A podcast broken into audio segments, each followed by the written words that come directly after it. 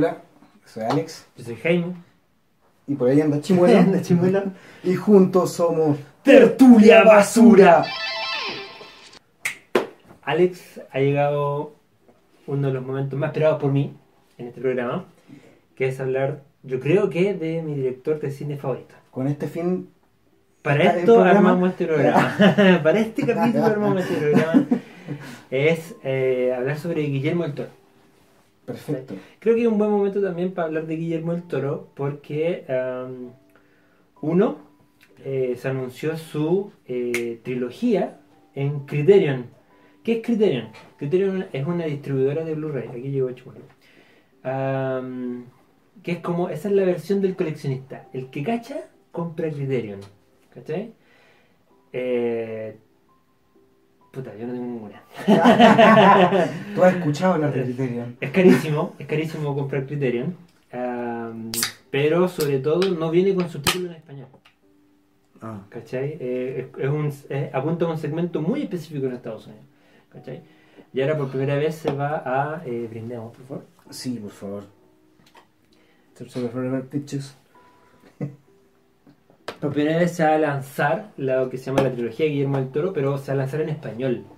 O sea, son las películas que están en español de Guillermo del Toro, que son Cronos, Perdón, pero a, tra- a través de Criterion. a través de Criterion. Ah, igual hace Sí, formato anglo. O sea, es, Es que no, pues ese, ese es el tema. Esa es la excepción. Exactamente. Porque Guillermo del Toro es. Tan bueno que ellos van No, a. pero su nacionalidad. Él es mexicano. Por eso, o sea, en ese contexto yo creo que es un homenaje para él. Ya. Sí, o sea, y van a sacar em, las películas de él que son en español con subtítulos en inglés.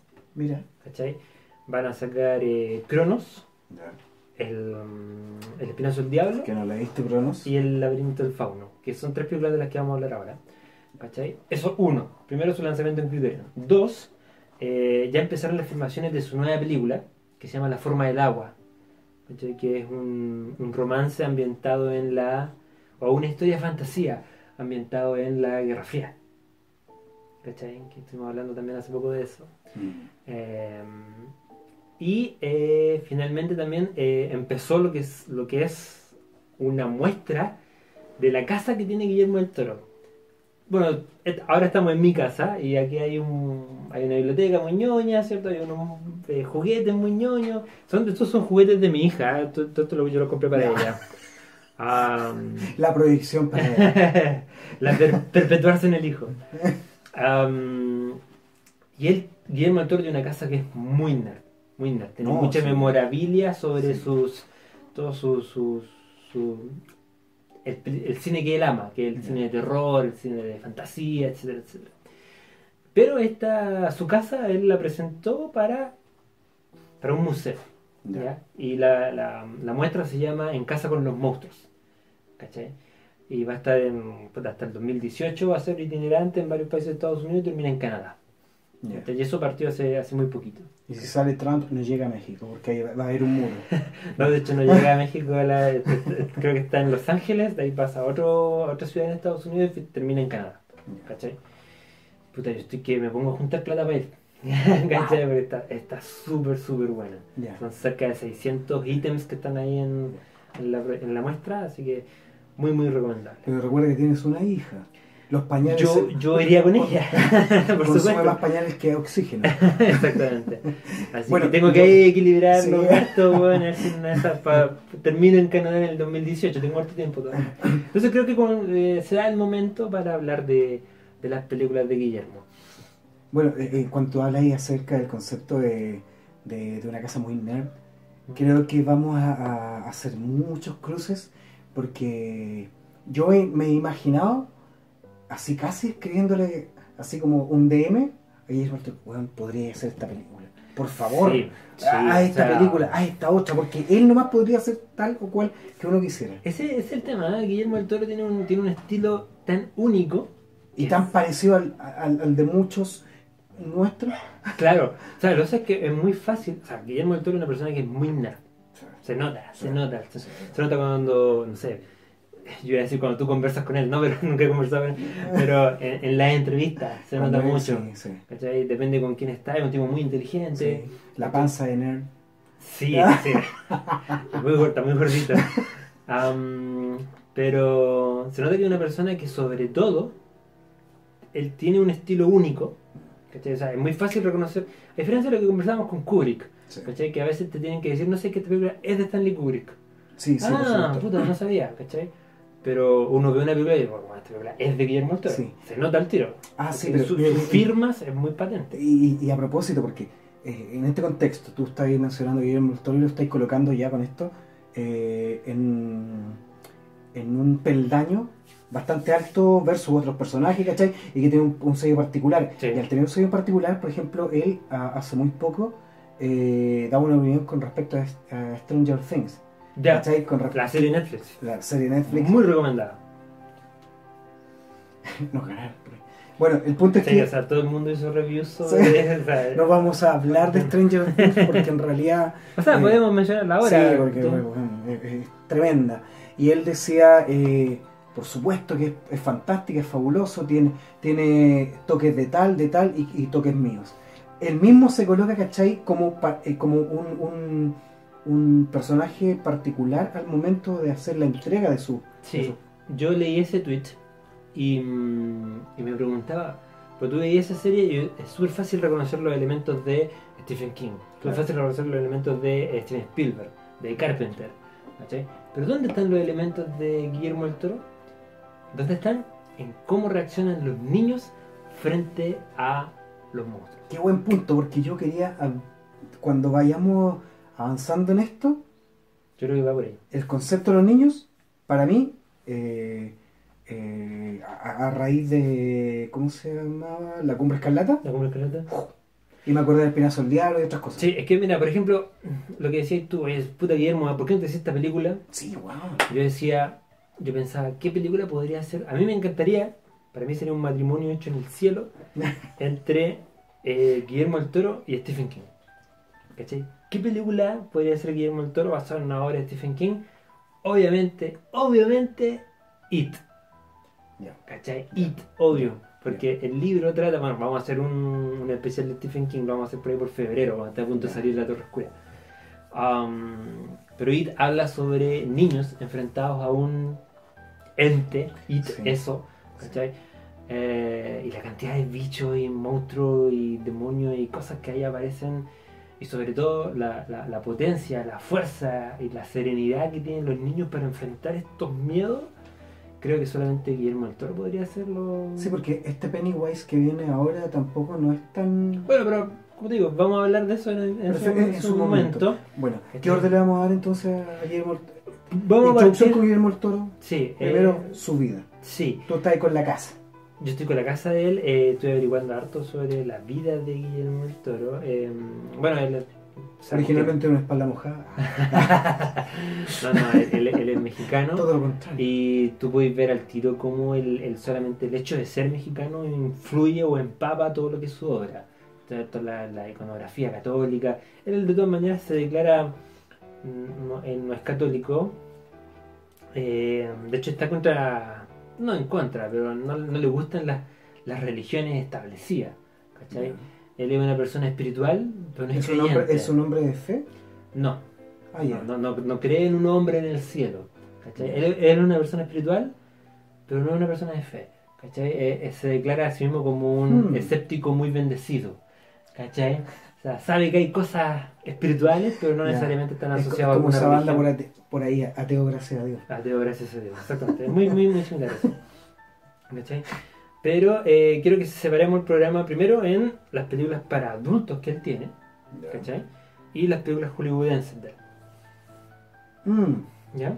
películas para adultos Sí. y películas hollywoodenses. Es muy fácil hacer O sea, uno no, no cacha- o sea, esta semana, Me dejaste la cagada. sí, esta semana, yo empecé, eh, dije ya, cuando nos pusimos de acuerdo para hablar de Guillermo del Toro, dije ya, voy a empezar a. Voy a volver a ver toda su obra. Yo ya había visto todas sus películas, ¿cachai? Pero esta semana hice un ejercicio que no había hecho antes por el programa, y es todos los días ver una película del director del que vamos a hablar. Estáis loco. No lo hice ni siquiera con este la de- completa. Sí, exacto. Yo creo que Guillermo del Toro tiene, tiene debilidades como director. Yo no creo que sea el mejor director del mundo. Pero yo creo que sí es mi director favorito. En el sentido de que disfruto muchas disfruto mucho todas sus películas. ¿Qué, qué edad tiene Guillermo del Toro? Guillermo debe tener casi 40 años. Puta, súper joven, po, súper joven. O sea, a los 60 va a ser tú director así redondo. O sea, claro, eso es lo que queremos conversar. Em, O sea, por ejemplo, Ya. eso para mí, con esto, a mí me mató. ¿Cuántas veces la viste tú? Yo la vi la vi cinco veces en el cine. Yo la vi tres veces. en el cine. Rim. Tres veces. Pero, pero, Sí, hablemos de Pacific Por- Rim por- cuando por- nos toque. No, por eso, ¿cachai? O No, sea, por eso, yo hoy día en un, en un tweet puse, eh, hoy hablaremos sobre, eh, sobre magia y remembranzas de la infancia. Exactamente, exactamente. Guillermo del Toro, eh, como decíamos, tiene un estilo único, pero, pero, pero, pero, pero, cuando empecé a revisar toda su obra, ¿cachai? Te das cuenta que podéis separar, podéis hacer un filtro, podéis- te, te das cuenta, si bien todas sus, películas tienen, ah, vamos a hablar solamente sobre las películas que él ha dirigido, no vamos a, no vamos a hablar sobre las películas que él ha escrito, ni las que ha producido, ni tampoco de la serie que tiene, que es The Strain, que me la han recomendado mucho, ni de los libros que ha escrito. Vamos a hablar solamente de él como director. ¿Ya? Tú ves todas sus películas y podías empezar a hacer una separación, y una separación que es tan fácil como decir son, cuáles son sus películas que están habladas en español y cuáles son sus películas que están habladas en inglés. Y ahí al tiro puedes separar entre adultos y público más general. Ah, ya te entiendo. Perfecto, ya. Entonces Entiendo. me gustaría partir con sus películas que son un poquito más densas, que son las películas que están en español. ¿Cachai? Que esas son sus películas para adultos. ¿Cachai? Eh, partamos primero con eh, la primera que él hizo cuando tenía recién tiernos 29 años. Cronos.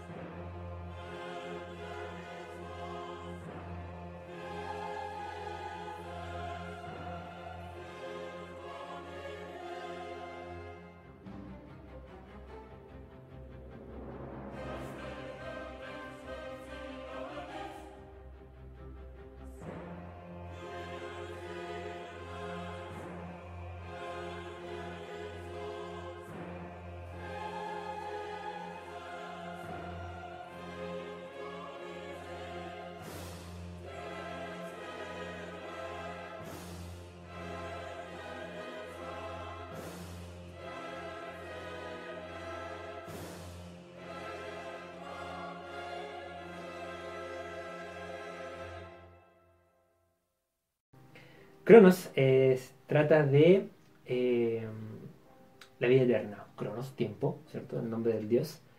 Eh, hay un. parte con. con un alquimista. Perdón, yo no la he visto. ¿Y de qué año es? Cronos es del. si no me equivoco, del 93. Hace harto. Hace harto rato, claro. Ya. ¿Cachai? Entonces, eh, es la historia de un alquimista. ¿cachai? Sea, no, ni siquiera la historia de un alquimista, parte con un alquimista. eh, que estaba muy preocupado de lograr la vida eterna. Entonces crea un dispositivo, el dispositivo Cronos, ¿cachai? Que le permite tener una vida eterna. ¿cachai? Perdón, ¿y en qué época está situado eso? Alquimista, entonces, ¿Edad media? la media, exactamente. Ah, ya. pero, pero, como te estoy diciendo, te estoy hablando de los primeros dos minutos de película. Sí, no, sí. Es como yo cuando te hablé, ¿cachai? Acerca de, eh, de, de- en Kitano, ¿cachai? De. eh, se me olvidó eh, la liebre y. Filo. Se me olvidó. Ah, eh, ¿cómo se llama? Aquiles y la tortuga. Aquí la tortuga, ¿cachai? Onda, son como los primeros cinco minutos y eso. Entonces, eh, La la, la, co- la cosa la liebre. La cosa es que se, se pierde este dispositivo, muere el, el alquimista y llega a manos de un coleccionista de antigüedades. ¿Cachai? Y estamos hablando del México actual. Eh, ese es más o menos el, el- el resumen de ascensor de la película. Em, habla mucho de eh, como, como Guillermo del Toro es un, es un mexicano, no puede deshacerse de toda su de todo su pasado, todo su bagaje católico. Y eso se nota mucho en la película. Es que, es que perdona ahí que te, ¿Mm? te, te interrumpo un momento, pero creo que en general los mexicanos, eh, los mexicanos y los chilenos tenemos muchas cosas eh, América Latina en general. Sí, pero los mexicanos y chilenos tenemos cosas bastante similares en cultura, pero los mexicanos destacan mucho en tener eh, cosas muy marcadas. Y una de esas eh, es aquello que tiene que ver con el mundo espiritual Sí, y con, con el catolicismo, por supuesto. La muerte, por catolicismo súper eh, penitente, súper doloroso. Exacto, exacto, exacto, Ah. exacto. Eh, es muy barroco, es muy saturado, toda, Y- toda la imaginería que tienen los Es muy mexicanos. barroco, ese, ese, ese es el Mm. mejor concepto. Y por lo mismo, eh, sí o sí es parte de tu vida diaria. Y en ese contexto Sí, yo creo que claro. ¿cachai? a él no ¿Cachai? puede dejarlo de lado en esa, en esa película. Exactamente. Es, es. Yo no creo que sea la mejor película del toro. Era su primera película, eh, masiva, por así decirlo. Eh, fue muy. eh, le fue bien a nivel de crítica, pero no, no a nivel de, de popularidad. Pero yo la encontré súper buena cuando la vi por primera vez. ¿cachai? Yo la tuve que haber visto en 99, como en 2000, por ahí cuarto, cuarto medio, en el mercado informal, me lo tuve que conseguir. ¿En serio? Sí, po. Ah, Sí, la O del sea, 93, po. No, pero en esa época la viste. Sí, claro, Ya. ¿cachai?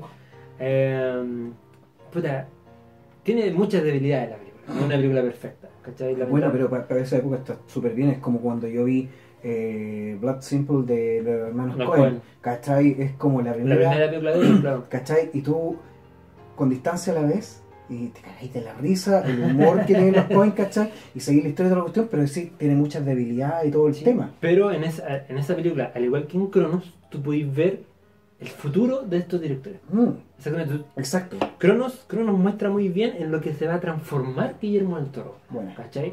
Eh, tiene muchos elementos que después él repite o muchas eh, como trademarks de él, ¿cachai? Cosas muy propias. Todo el hecho de los engranajes, ¿cachai? El, el uso de insectos o el amor o la fascinación por los insectos, ¿cachai? Mm, Eh, el tema de que todo esto que, que pasa, que o sea, el- el- el- este, este viejito que se, eh, que se hace con el dispositivo Cronos casi de manera ignorante, por ignorancia, eh, es casi por accidente logra la vida eterna con este dispositivo. Ah, y es una historia de vampiro. ¿Cachai, no? Entonces, pero es tan, entre comillas, normal lo que pasa en la película. Tan normal que hayan vampiros. es como natural que ocurra. Tú no podías dejar de hacer, eh, de hacer de hacer las comparaciones con el realismo mágico de, de García Márquez. Ya. ¿Cachai? O sea, es- son tan antinaturales las cosas que están pasando. Pero es tan normal que Están pasen. naturalizadas. Están na- tan naturalizadas. no, no te lo presenta como un mundo de ficción. No, Perfecto. exactamente, exactamente. ¿Cachai? Entonces está el- el- la, la actuación del principal Lupín, eh, un argentino. Ah, sí, sí, ya. Alfredo Lupín creo que se llama. Alfredo creo que se llama. Buenísimo, es buenísimo. No, ese tipo es muy bueno. Él aparece en todas sus películas que están en español, ¿cachai? Es buenísima la actuación. Pero lamentablemente es. Lupi. Lupi, Algo así, sí, Lupi, Lupi. lo- lo tengo por ahí anotado. Sí, sí, ¿Cachai? Lupi, no, sí. Eh, y la actuación, ella, él tiene un nieto, una nieta, ¿cachai? Y ahí guatea un poquito el tema. Ah, ya. La, la nieta no es tan buena actriz como las demás actrices o de- eh, otros actores niños que después consiguen el futuro. O sea, en el fondo, o sea, eso eh, con lo que tú me comentas ahí es un tema de la actuación, no tiene que ver con la historia ni con la No. cómo, cómo se presenta la his- No, para nada. Ya. ¿cachai? O sea, Por ahí como que guatea un poco la película. la- Pero nada que ver con la dirección ni con la historia. No, exactamente, tiene que ver un tema con la actuación. Yo creo que lamentablemente la, la actuación de esta niña es muy débil. Oye, ¿y la escenografía qué tal? No tiene tanta plata Guillermo del Toro en esta primera película, de hecho, de hecho está financiada por el gobierno mexicano. ¿Cachai? A, No fue negra. a diferencia de, de sus distintos proyectos que vienen después que están financiados por eh, productoras como tales. ¿cachai? Entonces básicamente él ocupa mm, ambientes propios de la Ciudad de México. Eh, A los Robert Rodríguez. Exactamente, exactamente. No tiene muchos eh, interiores. Hay un par de interiores que tienen que ser con esta. Hay una especie de cámara de frigorífico donde otro personaje que también anda buscando el dispositivo Cronos se congela, entre comillas, ¿cachai? Ahí se fue la mayor parte de la luca de producción. Sí, no es tanta luca de producción. A veces Rompelman, ¿cachai? Sí, Ah, ya, ahí el ¿Cachai? contacto. exactamente. Ya, ahí no, no sé si es la primera. Me da la impresión que sí. Que es la primera película que ellos hicieron juntos. Y en español. Sí, pero Ron Perlman no puede hablar español. Habla un par de, de términos cabrones, ¿cachai? Eh, empresas de la guardia, buenos días, ¿cachai? La vida es de la guardia y él se llama Ángel. Él es Ángel de la guardia. Ya, ya. ¿cachai? Es, como, es como Archer hab- hablando español. Exactamente. Em, eh, eso, eso es bien, bien relevante. Él es el ángel de la guardia. ¿cachai? Mientras que el protagonista, Lupin, es eh, Jesús. Federico Lupi. Federico Lupi. Federico Lupi. ¿Qué, qué nombre tan argentino es Federico? Sí. Es como Néstor o Facundo. Facundo, sí. Federico Lupi. Federico- el personaje Federico Lupi, Federico Lupi se llama Jesús Gris. Ya. ¿cachai, no? Y tiene que ver con términos de resurrección. Etcétera, todo, el día. Bueno, tiene- eso es muy importante en el cine de Guillermo del Toro, eh, los simbolismos. Sí, sí, sí, sí, sí, sí, eso. Todo está lleno de símbolos, ¿cachai? Muy pocas veces los personajes representan lo que son realmente. Oye, y, y tiene esta mezcla de, de- del, del contexto histórico real con, con como aparecen un poquito más adelante después. No tanto, no Ah, tanto, ya. no tanto porque como te digo, primero está hablando, estamos hablando de alquimia, ¿cachai? Y eh, está... alucinante el concepto de la alquimia. Exactamente, y está ambientada en, el, en México pero en el 97, entre comillas en el futuro de México, porque la película es del 93, ¿cachai? Súper futurista. Claro, ¿no? O sea, se mueve un par de años en el futuro. Eh, yo no, no, no partiría recomendando Cronos. Ya. fondo, sí, sí- sí la recomiendo, tú lo, tú lo pusiste pero como, no para partir co- con la... tú lo pusiste como en, este, en este orden entre las películas de adultos, eh, como la primera es masiva, Sí. popular, Exactamente. Y, Así so- que y sobre todo por el hecho que, vale, vale bien mencionarla. por lo que te mencioné de que con Cronos tú pudiste ver El futuro de el futuro de Guillermo del Perfecto, Toro, perfecto, perfecto. Eh, yo bueno, él después hizo, eh, la tenemos por acá, hizo Mimic, Mm. ¿cachai? Ahora, Oye, ¿sabes Mimic qué? es del 97. Oh, en el futuro cuando ah, está- Claro. se está desarrollando Cronos. Ah, Mimic es el hijo bastardo de Guillermo del Toro. No, la Mm. voy a mencionar muy por encima de Mimic. A mí me gusta un montón, me gusta un montón. ¿Por qué el hijo bastardo? Pero me gusta esta versión. ¿Por qué? Porque Guillermo del Toro eh, era la primera película hollywoodense que él hacía y tenía mucha más plata de la que había tenido alguna vez.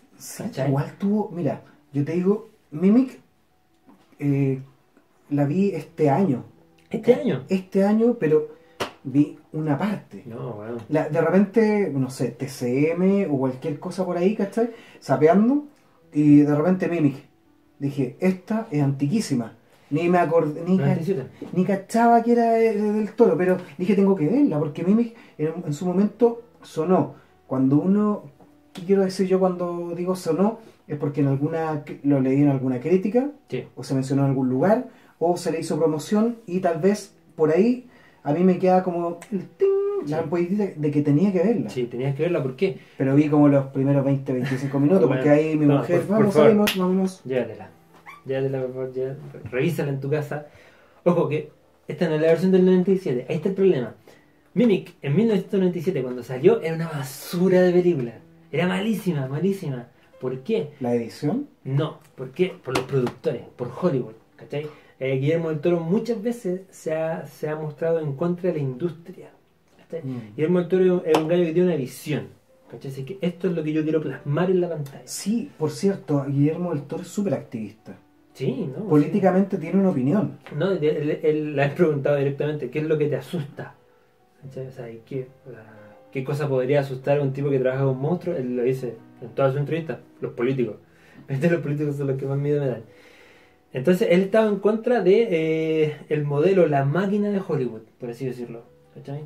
Ah, pero aquí estaba partiendo, era el primer proyecto grande que tenía, ¿cachai? Esto lo hizo con The Weinstein Company, los hermanos Weinstein, ¿cachai? Eh, y los productores se metieron y empezaron, no, ¿sabes qué? Yo creo que deberíamos hacer este, pongámosle más, pongámosle más susto, lo que habíamos conversado la otra vez, el terror fácil, ¿cachai? Esa, esa cuestión de que te hace saltar de la nada. Sí. Guillermo del Toro es un tipo de procesos, ¿cachai? Que es un tipo que, que, que parte creando una atmósfera, que toda la tensión se Exacto. construye. Sí, sí, No- sí. Eso, eso, perdona, ¿Mm? eso pude verlo en, en los momentos, es que cuando pude ver parte de la película, cuando entran como en esta bodega o lo que sea, y empieza a desarrollarse la oscuridad dentro de este lugar, Sí. y empieza el sonido de los bichos, o Sí. de, de- de insectos. Sí, eh, eso, ¿cachai? O sea, fue, fue una experiencia terrible para Guillermo del Toro. Él, él mismo desechó la película. Qué pena. Que yo no, no, no trabajaba en esta cuestión. Pero, pero, pero, pero, por ahí por el 2010, 2011, eh, Miramax, que la, la distribuidora, salió de- del alero de los hermanos Weinstein, ¿cachai? Y le permitió a Guillermo del Toro hacer una versión del director, que es esta que está acá, ¿cachai? Y la película sé que es súper diferente. Esta película es maravillosa, es súper buena. Estáis locos. En serio, es, es probablemente... Pero, ¿cómo cambia tanto de la original? ¿No puede haber grabada, no, no puede haberla grabado? No, no, no, no. ¿Qué es lo que pasó? Es que en la original, la que se dio en el cine, Yep. Eh, los, eh, la productora contrató a otros directores, lo que se conoce como la segunda unidad. Oh, qué pena. ¿Hay sí, ¿Cachai esa cuestión de, sí. de directores de segunda unidad? Sí. De hecho, ahí estaba Robert Rodríguez, en la segunda unidad. ¿Cachai? Y le hacen volver, una vez que la película está toda grabada, le hacen volver a grabar ciertas escenas para meterlas, ¿cachai? Con force, ¿cachai? Entonces, el, al principio la película era un desastre. Oye, ¿tú te acordáis? Per- per- Perdona, ¿de Faculty, de Faculty se llama? ¿En la facultad? ¿Sí? ¿De qué año era más o menos? Esa es del 99. Es como la misma época. Podrá haber sido porque en ese tiempo la de Faculty también. Es como que a Robert Rodríguez lo, lo, lo- malearon. Sí, es que yo creo que a lo mejor hay una parte de un aprendizaje vicario, Ya, que es, ya. que, o, o un bautismo de fuego, porque tienen que pasar los directores en Hollywood, ¿cachai? Anda, ¿sabes qué? Qué terrible. No sé, pues, claro, ¿sabes qué? ¿Querés que te prestemos la plata para hacer tu película? Tiene que cumplir con esta, con, est- con, con esta Con edición, con este checklist, Sí, claro. ¿cachai? Sí, una basura, checklist, pues, bueno, sí, es una basura. sí. ¿Cachai? Entonces, cuando le dijeron, oye, te damos, tenemos todos los, todo, todo, todo el material crudo, ¿queréis volver a editarla? Claro que sí, tiene 7 minutos más. Eh, bueno, te recomiendo que la veáis. O sea, siete minutos. Siete y minutos. cambia mucho. sí, bueno, es Wow, otra película. bueno, bueno, bueno. ¿Cachai? Eh, bueno, por, por por ejemplo, le cambiaron a él el, el final. El final original de él nunca lo grabaron. ¿Cachai? No está acá. Eh, le cambiaron el, el insecto. ¿Cachai? Eh, Era una especie de escarabajo blanco que está presente en Nueva York. Pero uno de los productores genios dijo, oye, pero en Nueva York, lo- ¿qué es lo que va? Hay cucaracha, hagamos la película de cucaracha. Y Guillermo del Toro en ese momento dice, cagué. Estoy condenado a hacer la mejor película de cine B de la historia. Y yo creo que eso es súper buen título. Mimic, la mejor película de cine B de la historia. Y está bien.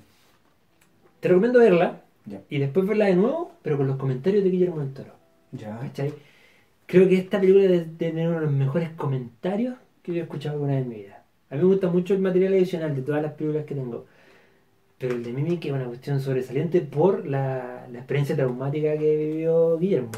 Así que te la dejo aquí para que te la lleves, weón. Bueno, tiene, tiene que ser bueno porque para mí la mejor todavía sigue siendo la del arca rusa.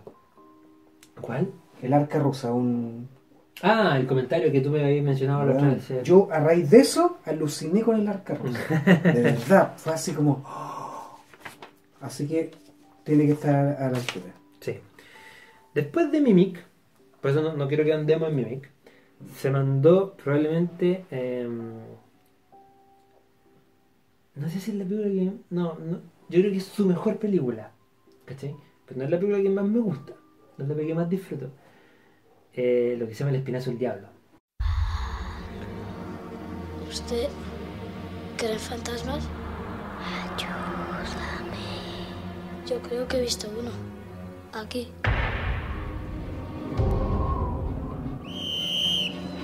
¡A clase! ¡Vamos! ¿Qué es un fantasma? ¿Quién suspira? Un evento terrible condenado a repetirse una y otra vez. Quedan diez lingotes más. No tienen padres. No tienen a nadie. Están desesperados de hambre. Mira cómo comen. ¿Cuidas ahí abajo? Algo muerto que parece por momentos vivo aún. Un granito de fuerza. Un granito de fuerza. Un sentimiento suspendido en el tiempo. ¿Y el fantasma dónde está? Llegó con la bomba. Como un insecto atrapado en ámbar. Viví siempre pensando que había un tiempo después. No hay más tiempo, Carlos. No hay un después.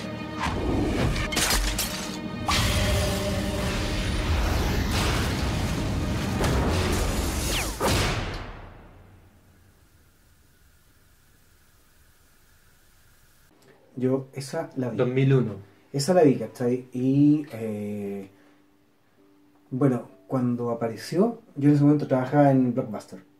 Está ahí trabajando Llegó, en Blockbuster. llegó, llegó ¿cachai? Y a Blockbuster y llegó con con buena publicidad. O sea, a, a lo que me refiero yo con buena publicidad es cuando, cuando cuántas cantidades de caras, ¿cachai? Se, se, De se copias. colocan en- de copias se colocan en la pared. Ya. Y El Espinazo del Diablo llegó con.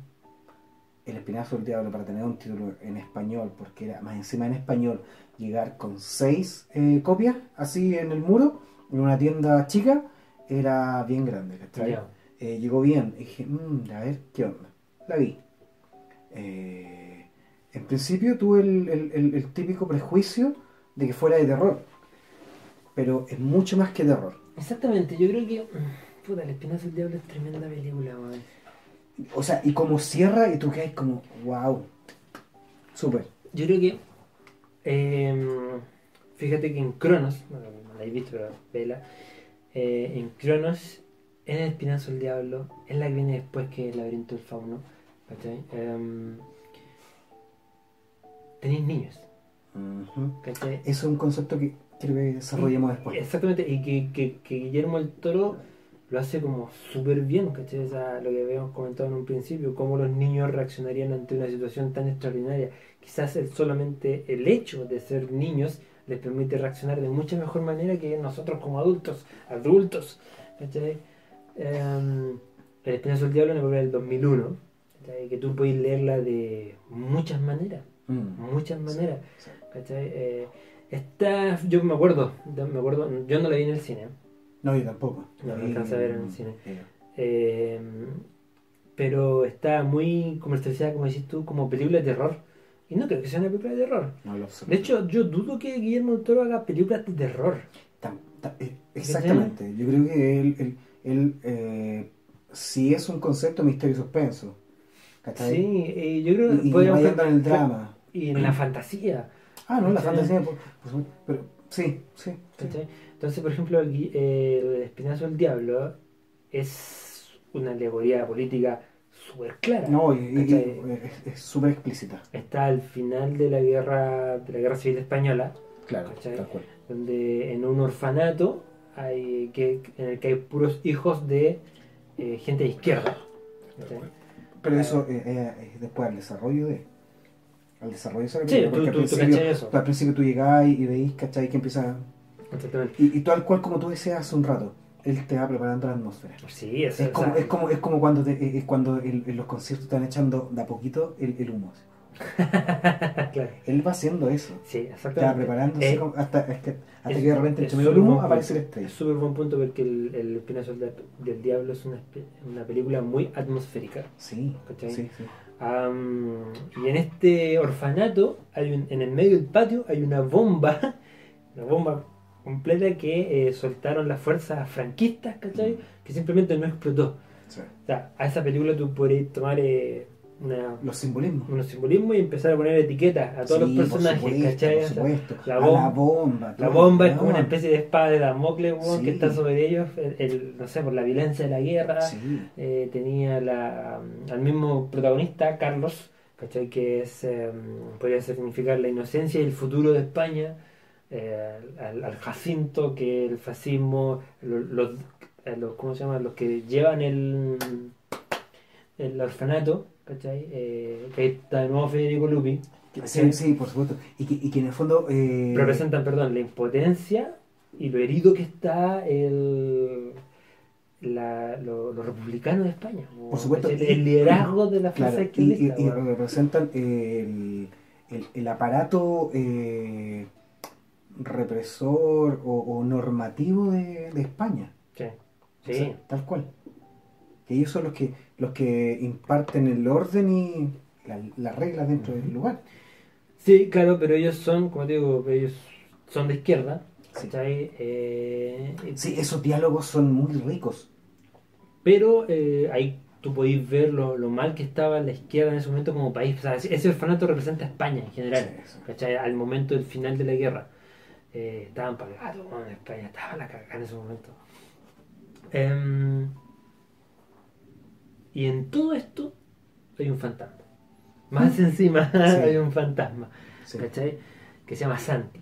Oye, siempre Guillermo del Toro en estos casos así coloca esta y como que eh, el, el- el- el llamado desde lejos. Sí, de hecho a, El San- llamado desde lejos. eh, sí, a Santi en, el- en la película dicen el que suspira, El que supe, sí, de One Who Whispers. por supuesto. ¿Cachai? Eh, Oh, y sabes que, flashback. Eh, como en el cine japonés. ya. El cine japonés Sí, también tiene sí, eso, exactamente, ¿cierto? exactamente. Ju-On, Sí, todo, todo sí, ¿sí no? películas de, de- de niños que están en- entrampados. Claro. Eh, en Uh. particular, el... Una expresión más ño- una expresión ñoña más de, de Guillermo Toro. Sí, claro, por supuesto, o sea, Guillermo siempre está haciendo homenaje. Sí, pues de ahí vamos, yo creo que vamos a seguir ahondando con respecto al tema de Sí. Sí, pero mm, a eso, eso es lo que voy. O sea, Guillermo del Toro tiene una visión, tiene una imagen que quiere mostrar Mm. y lo hace. ¿cachai? Y, y lo hace, entre comillas, cueste lo que le cueste. Eh, para el Espinazo del Diablo le ofrecieron mucha plata a los productores gringos. ¿cachai? Le dijeron, Guillermo, por favor, te, te damos más plata, Hazla pero, acá, hazla acá. pero hazla en inglés. No. Me dijo, no, porque esta es, una, esta es la historia. Esta es la historia de España. ¿cachai? Mm. Esta es la historia del final de la guerra. ¿Cachai? En la misma guerra, puta, en la que estuvo Hemingway, weón, porque entró las, las campanas. Por supuesto. Estuvo George Orwell, ¿cachai? Carta a Cataluña. Sí. Puta, weón. eh, entonces, Estuvo Neruda con el, con el. ¿Cómo se llama el barco que trajo, que trajo españoles de España? Se me olvidó cómo se llama. Se me olvidó cómo se llama. ¿cachai? Pero entonces, esta es la historia que yo quiero contar, viejo. Llévate tu plata de aquí, weón. No, no me interesa tu plata. García Lorca, tuvo, tuvo uh, weón, un montón de gente. Entonces, y, y lo logró. Y dice que es una de las películas con mayor loas. O, o- o mayores. ¿Qué estoy diciendo? con, con, con, con mayores elogios que tiene el Guillermo del Toro en su carrera. Mm. ¿cachai? No es su película más galardonada. ¿cachai?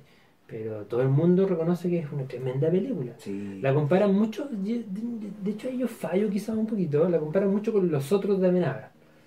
¿Cachai? Mm. En el sentido de que es gótica, en el sentido de lo oscura que es.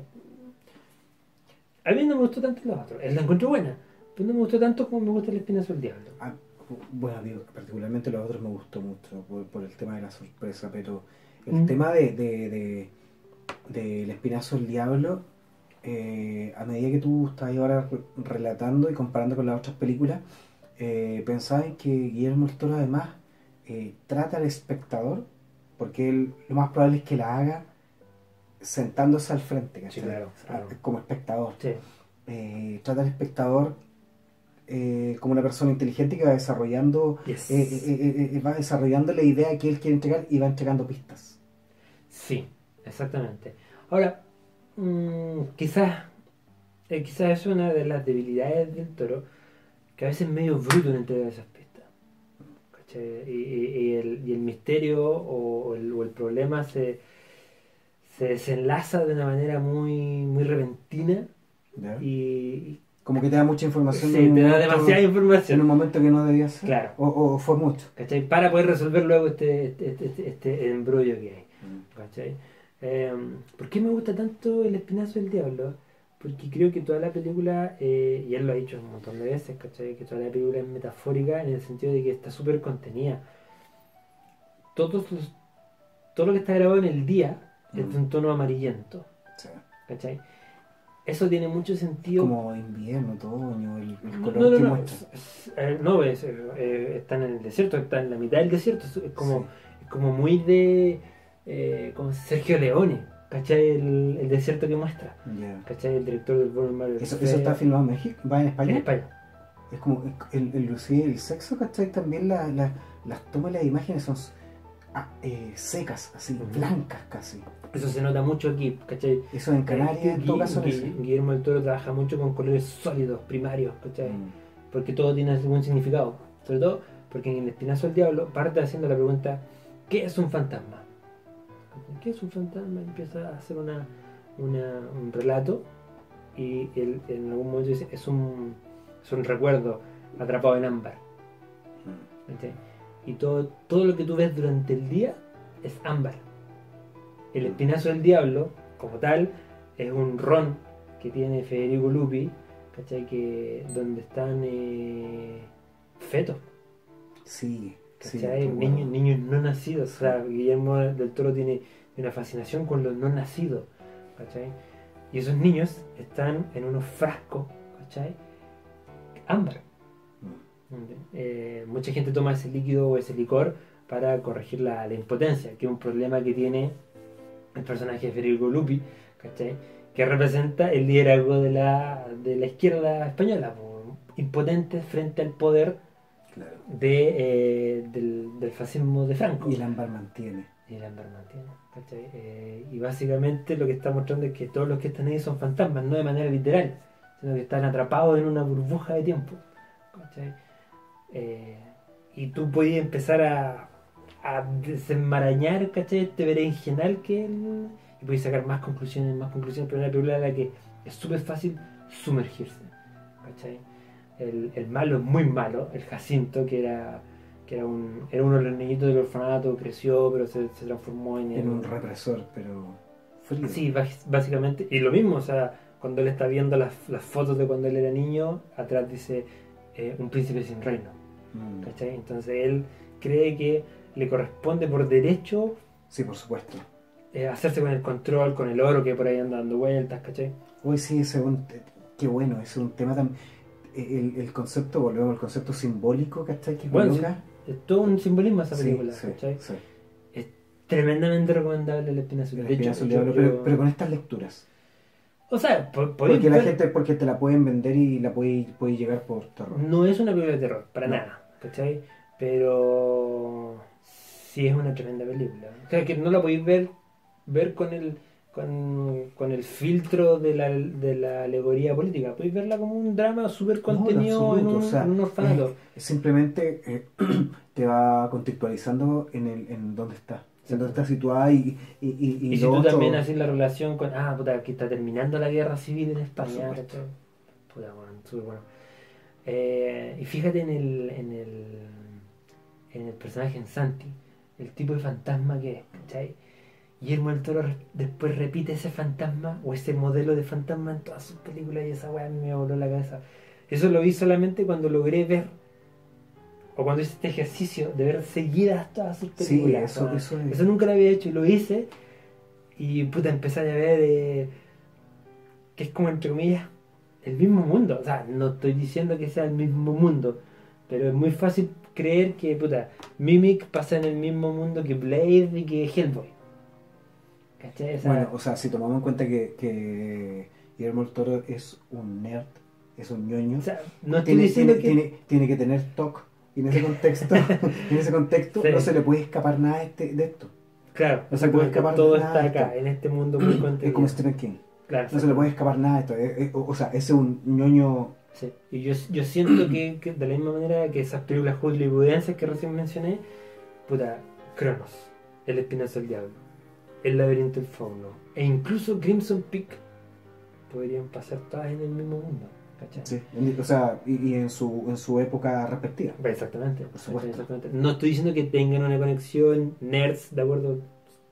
No estoy diciendo eso, pero eh, es tan patente el mismo estilo, es tan patente eh, la misma la misma visual, ¿cachai? Que, oye, puta, esto, esto yo lo vi O sea, ayer. eh, eh, el, el- el tema de la estética de los fantasmas, Sí. por ejemplo, para empezar, es, Sí, es exacta- idéntica en todas. Así bueno, que el Espinazo del Diablo. yo partiría con el Espinazo del full- Diablo.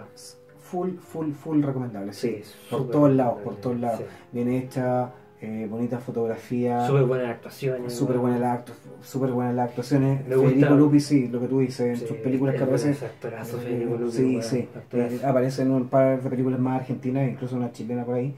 Y, bien, súper bien. Me gusta mucho también la, última toma, sin spoilers, del, Espinazo del Diablo, que es cuando los niños, eh, después de que se resuelve todo el conflicto, parten caminando solos hasta el desierto. Eh, está- están enmarcados en la puerta, en el portón del, orfanato.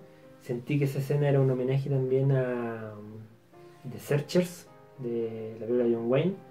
Que, que termina de la misma manera. O sea, John Wayne ¿Estáis caminando en serio? el desierto. No hay, sé. hay si- que verla, hay que verla. Sí, a lo mejor mi mente loca, bueno, es esa comparación acaba corriendo y vamos a captar ya. está vea usted si efectivamente Sí. se, se parecen las escenas. No, no, no lo hice, ¿cachai? Pero veamos si se parecen. Full ¿cachai? spoiler. Ah, Después de eso, hizo Blade 2. ¿Cachai? Blade, ah, 2, Blade 2. Blade 2 yo creo que es eh, la más débil de sus películas. Hmm. ¿Cachai? No está escrita por él. Y eso, creo que es un punto súper interesante. Ay, ¿eso lo es culpa? Sí, por eso te necesito acá porque yo soy súper parcial con la de Guillermo del Toro. ¿Cachai? Blade Bueno, 2 yo podría me ser- un montón. Yo podría también ser parcial porque en realidad eh, la saga Blade, mm, más que la historia, me gustan la- la- las coreografías. no, es que no tiene historia Blade 2. pues, Por eso es que, tema. es que- es que me gustan las coreografías. Y además eh, está Leonor Varela. Aparece Leonor Valera, exactamente, la conexión con Chile, ahí está, exactamente. Igual que en Arrested Development. Parece, oye, parece que, que, que, eh, Leonor Varela en el fondo hace un parche en Arrested Development. Sí, después Porque lo- parece, porque lo parece que, la, porque parece que la, la, la, la Marta que aparece ahí es la misma que aparece como en el primer capítulo así. No, no sé, no sé. En serio. Pero no que- desviemos, no nos vayamos por la tangente. Sí, sorry. Eh, Blade 2 es del 2002. ¿Cachai? Trinity, ¿cómo se llama Blade 2? No, Blade 2 no, o sea, ¿cachai? Le- La 3 es Es Trinity. Trinity. Que es malísima esa varia. mala. Cada vez peor. Uy, ¿sabéis qué? El otro día caché que hay una Hellraiser 9. Dije, esto es un pecado. Es del infierno, pero esto es un pecado. Lo malo ¿no? que es, claro. Y, es pésimo. Malísima. O sea, no, no la he visto, yo vi como. Yo vi hasta la 2 de Hellraiser, no la no seguí viendo. ¿sí? Eh, No, te, No me perdí nada. Sorry, eh, Guillermo del Toro debía hacer Hellraiser la 1 y la 2. La 1 y la 2. Podría ser, Esas son. Porque, se porque, porque, el, porque, porque el espíritu de la 1 y la 2 son Guillermo del Toro. Yes, Es suspenso, eh, es mostrar simplemente estética, es crear el ambiente yes. y no es el efecto, ni No. la cuestión visual, ni, ni el charco de sangre porque sí, no, todo tiene un... Ni el susto de repente. No, ¡Ah! no, eso Claro. no, chao, chao. Eso, sorry, cierro. Volviendo a Blade 2, como digo, yo creo que es la mejor de las series, de las tres que se hicieron de Blade.